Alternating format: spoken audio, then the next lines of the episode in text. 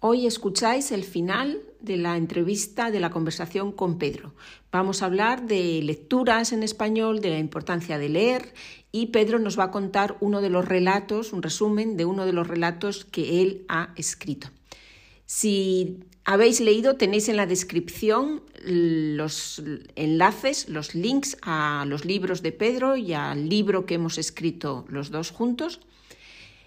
Si habéis leído alguno de nuestros libros, nos encantaría que nos enviéis un mensaje con un feedback, con una valoración sobre los libros, qué os han parecido los libros que hemos escrito y cómo os han ayudado. Muy bien, pues que os divirtáis y escuchad la parte final de la entrevista. Sí, muy bien, pues ahora que estamos hablando de, libros, o que tú has mencionado que hay libros donde ya aparece el, Spanglish o escritos en Spanglish, eh, tú has escrito algún, algún libro, hemos escrito uno juntos, pero tú has escrito algún libro con, con, historias de tus estudiantes americanos de español, ¿no? porque tú tienes experiencia con, con muchos estudiantes americanos, donde tú cuentas ahí algunas historias de, estos estudiantes. Son dos libros, ¿no? Los que, los que tienes escritos. Sí, sí, sí, fueron...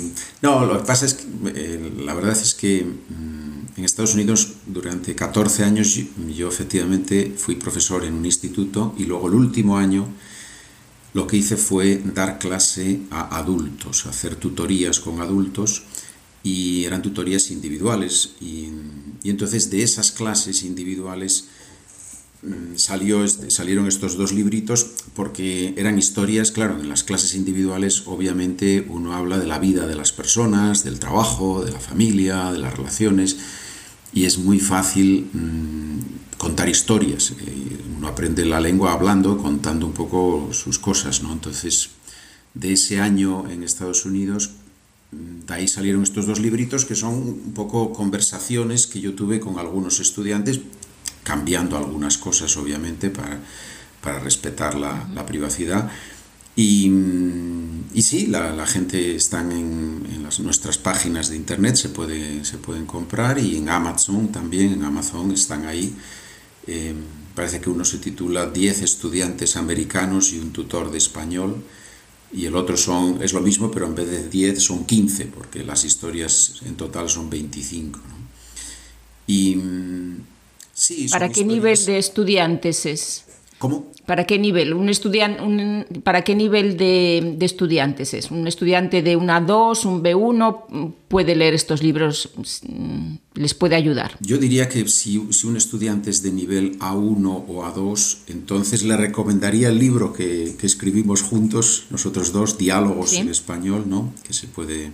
Sí. Ese me parece que son 10 historias que son conversaciones, ahí sí que son inventadas, son conversaciones inventadas que tienen lugar en lugares muy diversos, en un camión de transportes, en la cárcel, en un restaurante o en una pastelería. Ese sería para estudiantes de nivel A1, A2. Y estos dos otros libros, estos dos libros con, con conversaciones con estudiantes americanos, son más para un estudiante de nivel B1, yo diría de nivel intermedio, sea un A2 avanzado, un B1, un B2 son más porque ahí ya aparecen estructuras de gramática un poquito más complicadas, como el subjuntivo o todos los tiempos del pasado, por ejemplo. Vale, muy bien. Además de, nuestras páginas, tus libros también se pueden encontrar en Amazon, ¿no? Tú también, Correcto, también los tienes en Amazon. El material que se puede comprar el libro físicamente o también digital. Y así están todas las, las dos opciones de, de los libros que hemos escrito, efectivamente, están allí. Muy bien. Bueno, pues nos puedes contar eh, un poquito alguna, mm, alguna historia de las que aparecen en tus libros, un poco resumida, alguna de, algún estudiante o algo que te... Sí, alguna historia que a ti a lo mejor mm, se te haya quedado más en, el recuerdo, en la cabeza de, algún, de alguno de tus estudiantes americanos. Claro que sí, sí, hombre, son muchas historias porque era gente, era gente muy interesante, la verdad es que fueron, fueron siempre gente muy, muy interesante. Recuerdo, por ejemplo, un empresario un empresario americano que se dedicaba, tenía una, una empresa de mini créditos. Mini créditos son esos créditos personales de poca cantidad que se, que se dan a personas en países mm, que, no, que están en vías de desarrollo, países que tienen problemas económicos, digamos, y se da un crédito pequeñito a una madre de familia, por ejemplo, para que pueda comprar una máquina de coser. ¿no? Y, esa señora, pues con esa máquina de coser, eh, consigue vivir, ¿eh? producir, eh, arreglar ropa o lo que sea y venderlo y así puede vivir de ello y poco a poco va devolviendo el crédito. Bueno, pues eso, este señor estaba en esa empresa de mini créditos y viajaba a Latinoamérica, tenía reuniones con empresarios de Latinoamérica y él me contó que, mm, que él al principio siempre hablaban todo en inglés y él entendía español porque era un estudiante ya avanzado, pero no usaba su español y esperaba a que los, los empresarios de latinoamericanos hablaran entre ellos en español pensando que él no sabía español. Y entonces así él podía entender lo que estaban hablando entre ellos y usar esa, esa información en las negociaciones. Era, era, un hombre muy, muy inteligente y fue capaz de usar el lenguaje en este caso para, para ganar ventaja en las negociaciones.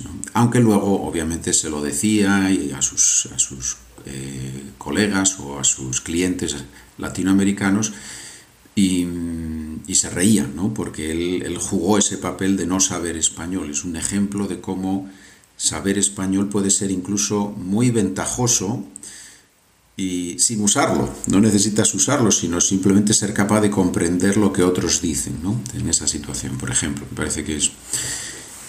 Y... Puede usar la lengua para muchas cosas, incluso para, para los negocios. Así es, así es.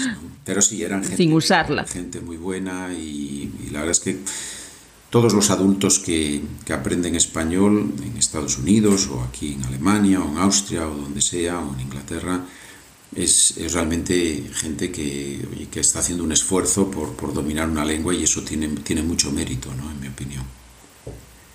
Efectivamente, así es, así es. Muy bien, muy bien. Oye, pues muchas, muchas gracias por tu por tus informaciones, por esta, por esta historia. Uh -huh y por contarnos un poco tu experiencia en Estados Unidos, ¿no? Que siempre es muy interesante. Muy bien, nada, es un placer, es muy fácil. Hablar en español para mí es muy fácil, así que no... no... muy bien, muy bien, pues lo haremos entonces más veces. Cuando quieras, por supuesto. Muy bien, muy bien, Pedro, pues muchas gracias y hasta la próxima. Hasta la próxima, gracias a vosotros.